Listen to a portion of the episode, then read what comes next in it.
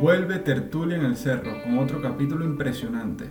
Recuerden que somos el primer podcast de aventura de Venezuela y la mejor manera de apoyar estas iniciativas es dándole clic al botón de suscribir y compartiendo esto en sus redes sociales.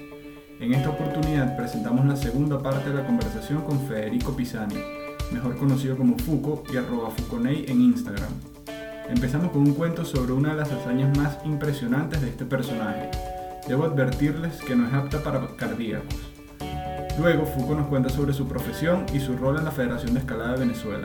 Tenemos suerte de tener un representante de este calibre llevando las riendas del futuro de este deporte que tanto nos apasiona. Gracias, Foucault. Dentro del mundo deportivo, a mí, desde que empecé con la escalada y todo lo que he estado investigando, etc., lo que más me llama la atención son las Torres del Paine. Mm. Y bueno, que hayas escalado la Torre Central. Aparte, también me gustaría que me eches el cuento de, Sebastián Villafañe, que que estuvimos en las puertas hace poco.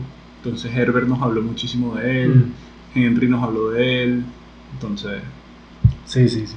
Bueno, Sebastián, desde que yo empecé a escalar, yo empecé con 15 años en el Colegio Jumbo. Hice un curso con Marcus Tobía y con Erwin Meyer de escalada en roca, en la Guairita. Y justamente ese mismo año que hice el curso de escalada en roca, fui y subí el pico Jumbo con ellos también.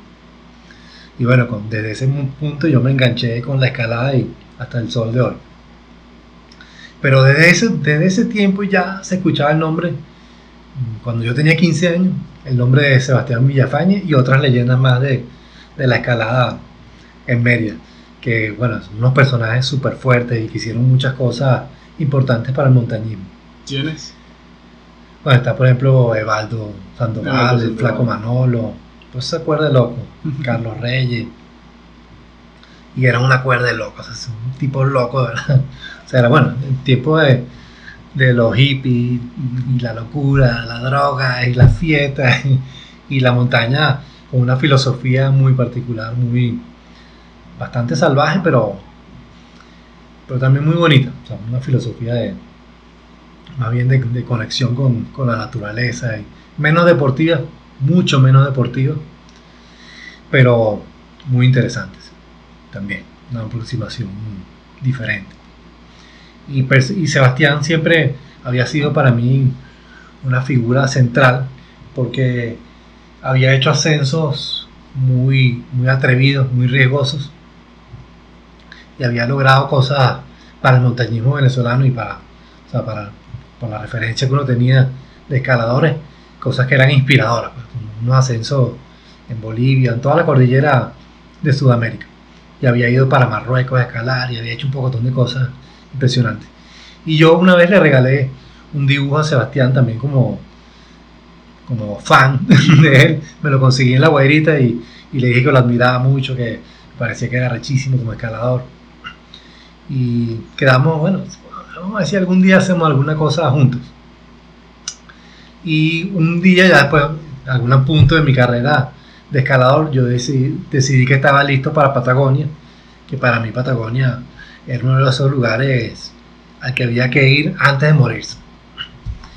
Y, y no me arrepiento porque fue una de las experiencias más increíbles, un lugar que quiero volver siempre. Patagonia es salvaje, tiene montañas salvajes, el ambiente es increíble, los paisajes son de los más hermosos del planeta y la escalada es realmente, digamos que otro nivel más. O sea, si tú quieres avanzar en los niveles de como escalador de aventura, ¿no? de grandes paredes y alpinismo, etc. Si quieres avanzar un nivel más en tu carrera como deportista, tienes que ir a Patagonia alguna vez. Y bueno, decidí, eso fue en el 2003 decidí que ya estaba listo para Patagonia. y le dije a Sebastián, Sebastián, vamos a escalar en Patagonia. Yo sabía que él había tenido una experiencia anterior con su novia Marite, una aventura en la Tierra del Fuego, que atravesaron la Tierra del Fuego de un lado para otro, casi mueren de hambre en esa, en esa aventura, pero lograron salvarse milagrosamente, se perdieron en, en plena Tierra del Fuego. Y también en esa ocasión escalaron una de las escaladitas de, de Patagonia, que es la torre norte del Paine. Entonces él ya tenía una experiencia previa con su novia Marita y yo dije, coño, tenemos que volver. Y en efecto, nos lanzamos en esa aventura. Entonces, Sebastián tenía un pasaje hasta Perú. Y yo como estaba recién graduado de biólogo, yo decidí lanzarme directamente hasta Patagonia y empezar a, a viajar por ahí. Y que lo iba a esperar en, en ¿cómo se llama este? Puerto Natales.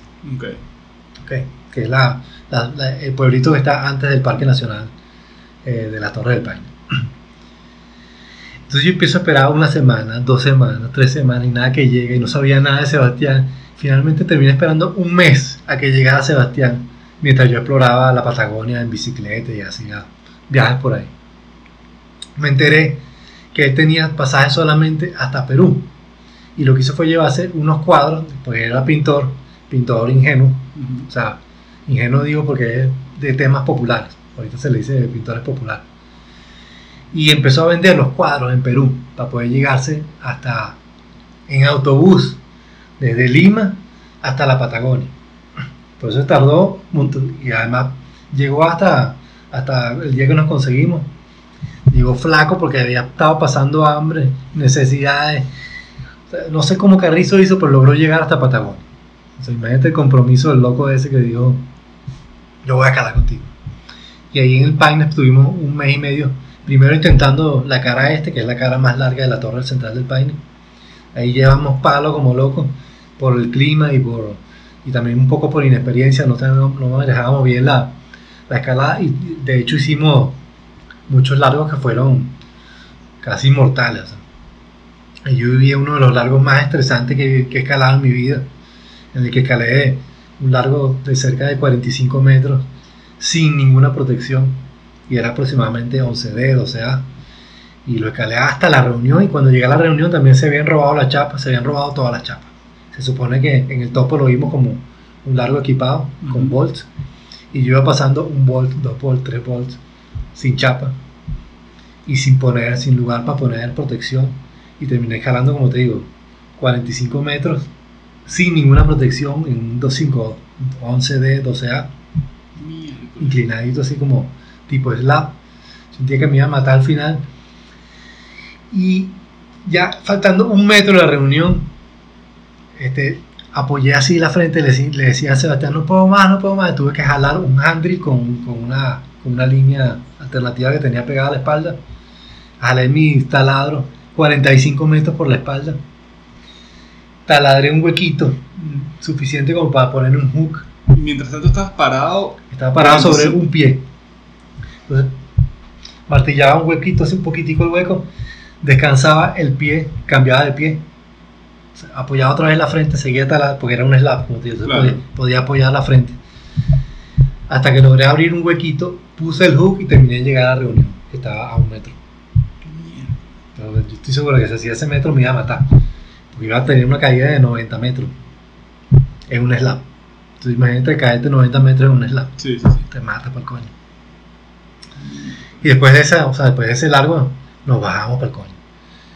Y decidimos, ahí ya teníamos cerca de un mes echándole igual a la ruta, habíamos progresado varios largos arriba, estábamos como a un tercio de la pared, pero ya el- yo quedé totalmente quemado después de ese largo. Sebastián vio esa vaina y, y me dijo, no puedes ser tan loco, tú no puedes ser tan loco. Ese maraca de loco diciendo a mí que yo no podía ser tan loco. Entonces, Pero ¿qué Pues otra opción tenías ahí? no tenía ninguna opción. Bueno, no haberme subido tanto. pues, ten- Tenía que haber abandonado el largo mucho antes y, y haber buscado No. una alternativa. ¿no? Pero me fui de loco y escalé los 45 metros sin cuerda, o sea, sin seguro, digo. Entonces nos bajamos y estábamos decepcionados completamente, ya abandonando la idea de que habíamos podido y que pudiéramos escalar la torre central del Paine. Y de repente, cuando ya se nos había acabado la comida, nos habíamos de ir al día siguiente del parque, se abre una ventana de buen clima. Que no habíamos tenido buen clima, sino un día, dos días, en un mes y medio que habíamos estado en el parque. Se abre una ventana de buen clima perfecta. Y generalmente después del mal clima tienes que esperar un día. Entonces en ese día en el que se estaba limpiando el hielo que se había pegado en la pared, decidimos lanzarlo. no teníamos comida, no hay peo. Nos vamos sin comida. Y de hecho nos lanzamos sin comida. Y empezamos a la medianoche del día siguiente, de, que tomamos como para que se limpiara el hielo, a subir al campamento de los japoneses que quedaba en la base de la otra ruta que, es que decidimos escalar, que es la ruta Bonington Williams, que es una ruta larga, una ruta que es más o menos, creo que son como 14 largos aproximadamente, ahorita no recuerdo exactamente, pero es una ruta larga, pues son, creo que 700 metros, una cosa así, y es relativamente difícil. Y nos lanzamos así a lo loco, vamos a darle una noche hasta el campamento japonés, dormimos una cosa así como un par de horas y arrancamos. empezamos a subir, subir, subir. En 11 horas que le dimos corriendo a esos 700 metros, llegamos hasta la cumbre de la pared. Celebrando como locos, llevamos equipo mínimo, no habíamos llevado, como te digo, nada de comida. Íbamos ya al final, con, se nos había acabado el agua, íbamos lamiendo el agua que escurría por la pared. así, era, así se hidrataban. Nos íbamos, sí, nos íbamos hidratando, lamiendo la pared. Alcanzamos la cumbre como unos locos y empezamos a bajar. Tardamos 11 horas. Empezamos a bajar y en el primer rappel, Sebastián, por mala suerte, le da, le da con el pie a un bloque y se derrumba un montón de piedras que dejan tapiada completamente el resto de la cuerda que teníamos. O sea, el rappel tenía como 10 metros y el resto de los 50 metros de la, de la cuerda de 60 metros quedó bajo un derrumbe de piedras. Y estábamos a un largo de la cumbre. Estábamos completamente atrapados en una pared y solos. Estábamos completamente solos en la pared. Y sin comida. Y sin comida. estamos en sentencia de muerte. Entonces empezamos con paciencia y salivita a deshacer el derrumbe. Y había una piedra muy grande que nos impedía sacar el resto de la cuerda. Entonces empezamos a excavar debajo de la piedra hasta que logramos sacar por pedazos la cuerda. Entonces una cuerda de 60 metros que teníamos, dos cuerdas, ¿no? La teníamos picada en varios pedazos. Lo que hicimos fue anudar los pedazos de las diferentes cuerdas que teníamos y empezamos a descender haciendo cambio de cuerda. Donde conseguíamos el nudo, hacía cambio de cuerda y seguía rapelando nos tardamos en total en bajar desde ese punto hasta el final, hasta que tocamos tierra firme, tardamos 30 horas. Con un vivac atravesado en la vaina. Y después sin comida absolutamente. En el trekking que iba de regreso, desde la base de la pared hasta el campamento donde teníamos ya nuestras cositas. Yo tan cansado y Sebastián también que dábamos 10 pasos y teníamos que sentarnos. 10 pasos y sentarnos 10 pasos y sentarnos. Grado de agotamiento extremo. Y de hecho yo hacia el final del día, ya llegando al campamento, empecé a escuchar voces en el bosque y sentí que unos duendes me perseguían. empecé como a alucinar locuritas ahí de, de agotamiento y hambre, supongo yo también. Pero eso fue mi experiencia con Sebastián Villafañe eh, en la Patagonia, que fue increíble. Fuimos unos compañeros, o sea, en la montaña nos, nos portamos como unos locos campeones así, como unos lobos, pues. Una vaina, y estábamos peleando, pues, peleando por nuestra vida. Y. ¿Cómo es la recuperación después de eso? Bueno, de eso, pues, la recuperación fue un pocotón de caña y comida como loco y nos echamos unas peas horribles. Pero tardamos, o sea, después de ahí yo me dediqué a, a viajar por Patagonia, pasé cuatro meses viajando más. De hecho, visité el Cabo de Hornos, que es donde está. El Cabo de Hornos, no, sí, Cabo de Hornos, Cape Horn. Donde está el final del continente, en un archipiélago de, de. Estuve pescando cangrejos con, con unos pescadores de, de Centolla, que eran amigos de Sebastián en el viaje que hizo para la Tierra, para la tierra del Fuego. Okay. Entonces fuimos a, un viaje de pesca que fue una de las experiencias más alucinantes que yo he tenido en, en navegación. Pero eso no es uno de los trabajos más peligrosos del mundo. Sí, sí, sí. Bueno, estuve trabajando 15 días sacando cangrejo. Porque además me quedé sin plata en el Patagonia y, tuve que trabajar ahí en el barco un poquito para poder reunir el pasaje para regresarme a Santiago. pues me quedé en la, en la lona. Y bueno, con, eso, con, esos churupitos que reuní trabajando de pescador de cangrejo de Centollo, me regresé. Trabajaste 15 días, comparaste tu pasaje y te volviste. Después de ahí Sebastián se fue a Perú Y yo me fui a Venezuela para esperarlo en Venezuela un año, lo que tuviera, lo que le diera el tiempo para reunir plata para intentar escalar el Salto Ángel. En, en, esa temporada de trabajo que hizo Sebastián en Perú, pero cuando tuvo su accidente, en un accidente famoso porque murieron un montón de turistas en una avalancha en el Alpamayo. Y bueno, ahí perdí a, a mi amigo Sebastián. Qué lástima. Sí, una gran figura, tremendo loco, pero una gran figura de, del montañismo. En las puertas, la ruta ahí que está su nombre, que es la escalada sin cuerda, mm. el cuento de Herbert.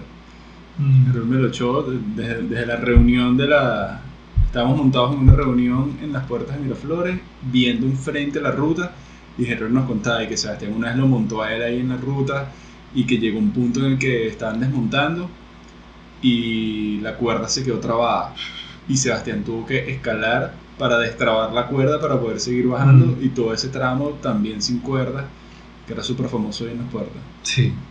Bueno, casualmente, eso nos pasó en la torre del Paine, en la torre central.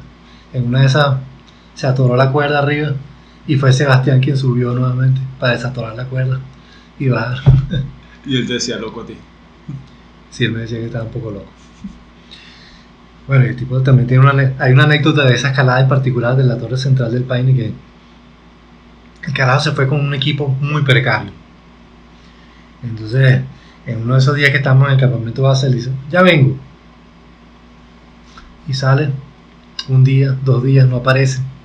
Y regresa con equipo North Face nuevo, así. El tipo era tremendo chorro y se robó todo, Para ir a los turistas que, turistas que se iba ahueoneando, le robaba una chaqueta, un pantalón, una cosa. Llegó equipado así con todo.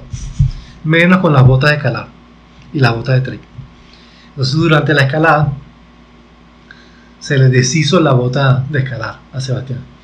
Y tenía el pie afuera había temperaturas ya en la noche bajo cero y se estaba congelando el pie en el descenso.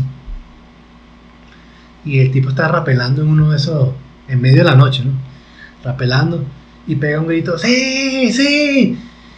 Y cuando llego a la reunión, en la reunión del rapel siguiente, veo que él tiene una rolitranco de media de lana puesta que se había conseguido colgando en la pared, rapelando en medio de la oscuridad que le salvó de congelarse el pie. Miércoles. Tipo era, o sea, tenía una magia especial que, que hacía que se salvara de toda la, la locura. Qué miedo. ¿Tú conociste a José Luis Pereira? Sí, claro, bueno, José Luis Pereira era, el personaje que observábamos en la, en la Guairita haciendo travesía y escalando durísimo y, y siempre fue una inspiración. Era de la misma generación que Sebastián la misma gente. Y que Baldo y que todos ellos, ¿no? Sí, sí. Evaldo también es una eminencia. Es una, es una, una generación súper talentosa y muy inspiradora para, para nosotros, para que, le fuera la siguiente generación. Que aprendimos muchísimo, sobre todo en la filosofía de cómo afrontar la montaña. Y con respecto a tu profesión. La idea de aventura. Eso, me, eso también me intriga, me intriga muchísimo de tu profesión. tú te grabaste biólogo y a partir de ahí decidiste dedicarte al deporte con tus conocimientos de biología. ¿Cómo es ese proceso? Bueno, yo mezclé mucho las cosas. yo primero no sabía qué estudiar, pero sabía que era con naturaleza. Y me puse a estudiar biología y yo creo que es la mejor decisión que tomé porque me parece una carrera, o sea, para mí fue una carrera que me iluminó, me pareció demasiado interesante. Y y todavía hasta el sol de hoy sigo estudiando biología, pues, sigo, haciendo, sigo haciendo biología. Desde otro punto de vista, pero sigo haciendo. Y en algún punto de la carrera no sabía si abandonar la escalada o si abandonar la biología. Estaba debatiéndome entre esas dos. De hecho, me gané un doctorado para hacerlo en una clínica con fisiología cardiovascular. Y de hecho fui a la clínica y todo y una vez que estuve en la clínica Mayo, en Estados Unidos, y conocí al doctor que, con el que iba a trabajar, y en plena vaina decidí, estás loco, yo no quiero vivir aquí en esta vaina, yo lo que quiero es escalar. y me fui a esa vaina en el primer avión y no volví más nunca a saber de la, de investigación de fisiología cardiovascular. Y encontré por, supongo que fue como un camino natural, cómo mezclar el deporte con mi conocimiento de biología. Y decidí estudiar o profundizar mi, mi estudio de la fisiología del ejercicio para saber o sea, cómo entrenamiento, cuál es, el cuál es el fundamento del entrenamiento, cómo funciona el organismo cuando hace ejercicio, cómo es la mejor manera de adaptar el ejercicio a las demandas de un deporte en especial. Y por ahí me fui. Entonces hice una maestría en investigación científica con eso. Y aprendí montones de técnicas como microscopía electrónica, bioquímica, eh, histoquímica, eh, también fisiología. Y hice mi tesis con un modelo animal, pero también era una tesis de, fisiología del ejercicio, modelo de resistencia, con, aves migratorias. Y hasta el sol de hoy, después, o sea, después de graduarme, empecé a dedicarme directamente con el deporte. Y hasta el sol de hoy hago fisiología del ejercicio con, con mis alumnos y, y, tratando ahorita nuevamente de volver a la investigación con unos colegas de la Universidad Central y vamos a ver si por ahí me voy por ese camino ahora, por ese nuevo camino de investigación en escalada deportiva. ¿Qué quieren investigar particularmente? Ah, bueno, aspectos biomecánicos de cómo es el movimiento, describir el movimiento y, y cuáles son, cómo desarrollar la fuerza específica de esos movimientos en particular para hacerlo lo más eficiente y, y lograr las marcas, etc. ¿Y en qué se basa el entrenamiento? O sea, cuando tú tienes un, un cliente, ese atleta, ¿cómo, ¿cómo es el approach? Bueno, primero tienes que averiguar cuáles, cuáles son sus objetivos y cuál es su nivel. Entonces todo, todo se basa en, en lograr los estímulos necesarios para que ese nivel actual del atleta mejore. Y si tiene un objetivo específico, para ajustar sus atributos atléticos, eh, psicológicos, mentales, de estrategia, etc. O sea, todo, todo el modelo de desempeño deportivo, ajustarlo a la demanda de la prueba específica que quiere hacer. Por ejemplo, quiere ser un, un ultramaratonista, pero cuando salgo a correr nada más puedo correr 50 minutos y me canso. Entonces tienes que elegir el set de estímulos suficiente como para que el tipo pueda correr un ultramaratón. Y eso es todo un camino, ¿no? Todo un camino de desarrollo deportivo y psicológico. Y hay que seguirlo pues, poco a poco. Y eso es lo que, o sea, eso es lo que a mí me, me apasiona ahorita porque es, es, muy complejo. O sea, una disciplina deportiva para desarrollarla bien y, ejecutarla bien demanda mucho de ti de muchos aspectos. Aspectos biológicos, aspectos mentales, etcétera, lo que te había mencionado. Y entonces tú tienes que elegir cuál es la ruta para llevar a esa persona que antes era así a una persona ideal a la que estás apuntando o a un atleta ideal a la que estás apuntando que va a hacer que va a lograrlo en un tiempo determinado y eso para eso hay todo un montón de, de tecnología y de metodologías que tú vas utilizando para ayudarte además con tu concepto y con tu manera de hacerlo, sin, sin que sea un disparo en la oscuridad, sino un método más científico. ¿Y esto aplica a todo el mundo? Todo el mundo. O sea, cualquier persona puede tener un objetivo particular, trazárselo y existe un, un, camino para que esa persona logre ese objetivo. Claro, claro. Obviamente que hay limitaciones. Limitaciones del tiempo que le puedes invertir, limitaciones genéticas o sea, naciste con, con la madera para ser un superatleta, por ejemplo. ¿sabes? Pero siempre hay un camino de mejora. Okay. siempre hay maneras de hacer, de elegir los ejercicios y las tareas lo suficientemente pues, mejores a lo que estás haciendo ahorita como para mejorar. Siempre hay maneras de hacerlo. Quizás tus objetivos no sean realistas y hay que reajustar los objetivos, pero siempre va a haber disfrute en el proceso de mejorar lo que tenías antes. ¿Y la parte psicológica cómo la manejas? Bueno, ahorita estoy empezando con mi trabajo actual de la federación a aliarme con un psicólogo deportivo. Que ahorita está pegándola del techo porque es el psicólogo deportivo del Caracas Fútbol Club. Ayer ganaron, de hecho, un partido importantísimo. Y él tiene, digamos que un, grupo de personas con el que trabaja y una aproximación para el desarrollo psicológico y, y de habilidades mentales que no solamente implican las psicológicas, sino que también neuromusculares, por ejemplo. Entonces tiene, él está desarrollando como una especie de metodología y yo me estoy apoyando con él también para, digamos que ajustar las tareas, sobre todo en, edades menores, ajustar las tareas para hacerlas lo más eficientes posible, para lograr atletas lo más temprano posible también. Con lo más temprano en, torno a edad. Sí, sí. Bueno, en edad, en edad, en edad y también en, diferencia de tiempo. no es lo mismo alcanzar un, nivel maestría deportiva en 15 años que alcanzarlo en 10 años, por ejemplo. ¿Cuál es tu rol dentro de la Federación de Escalada? ¿Por qué optaste por ese rol? ¿Y mm. cómo, está, cómo, cómo, se está desenvolviendo ese, ese organismo hoy en día? Ok. Bueno, yo tenía por mi carrera, que, en la que intento desarrollar, desarrollarme como fisiólogo del ejercicio, tenía claro que iba a tomar algún papel, no sabía cuál, en el, en el desarrollo de la escalada en Venezuela.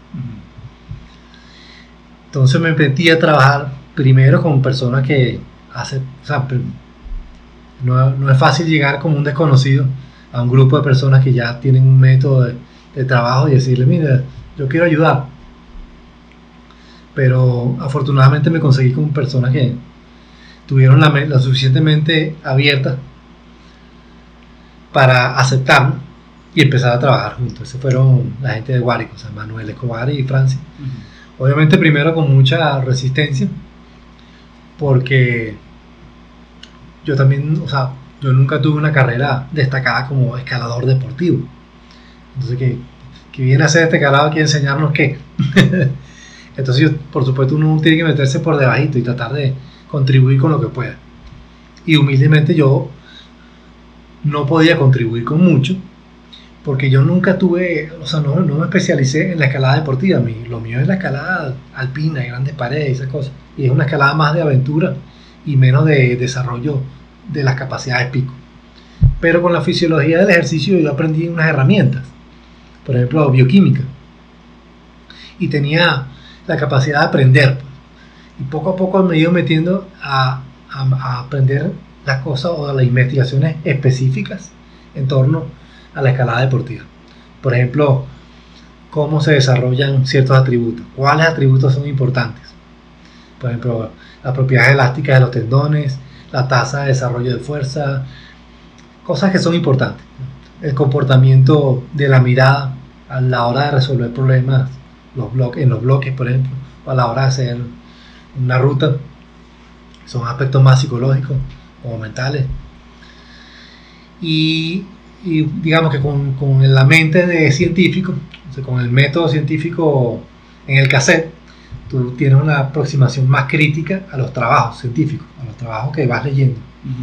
Entonces, mi papel, yo conseguí mi papel ahí, en interpretar los trabajos científicos que se estaban haciendo en la escalada y tratar de llevarlo a un lenguaje del entrenamiento.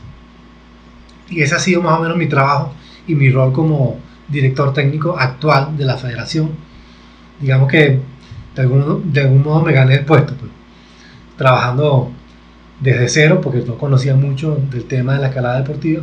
Sí había entrenado antes con un entrenador eh, francés que trajeron para la selección nacional cuando yo pertenecí a la selección y tenía un poco idea de, de los métodos de entrenamiento, pero eso ha cambiado muchísimo. O sea, de los 90 para acá, para, para la competencia actual, ahorita es totalmente distinto el sistema. Y los escaladores tienen que aprender unas habilidades que son totalmente distintas también. Pues entonces, en fin, este, mi, mi, papel es principalmente como científico del ejercicio y, llevar el trabajo científico a una metodología de trabajo. ¿Y eso se aplica en todas las escuelas de escalada en Venezuela? No, no se aplica en todas las, escuelas, pero esa es la idea. Que lo, obviamente hemos tenido unas dificultades enormes para escalar esto. Por ejemplo, para mejorar la infraestructura de muros en todo, en todo el país, dificilísimo. ¿De dónde se saca plata para eso? Es magia. Lo he logrado, lo hemos, lo hemos, lo, perdón, lo hemos logrado eh, con Guárico, pero ya es un trabajo que, tiene seis años, de ladrillito en ladrillito. Y, para mí ha sido difícil como, o sea, como individuo. Ahorita que se está sumando un montón de gente al problema de la escalada, que hay mucho más interés después que se había pedido. O sea, la escalada por un tiempo fue un deporte muy, muy desarrollado en Venezuela. Con el manejo de Néstor Carvajal, por ejemplo, con Deporte para Todos, tuvo un crecimiento enorme. Y se hicieron muros en todo el país y el nivel creció hasta a nivel mundial.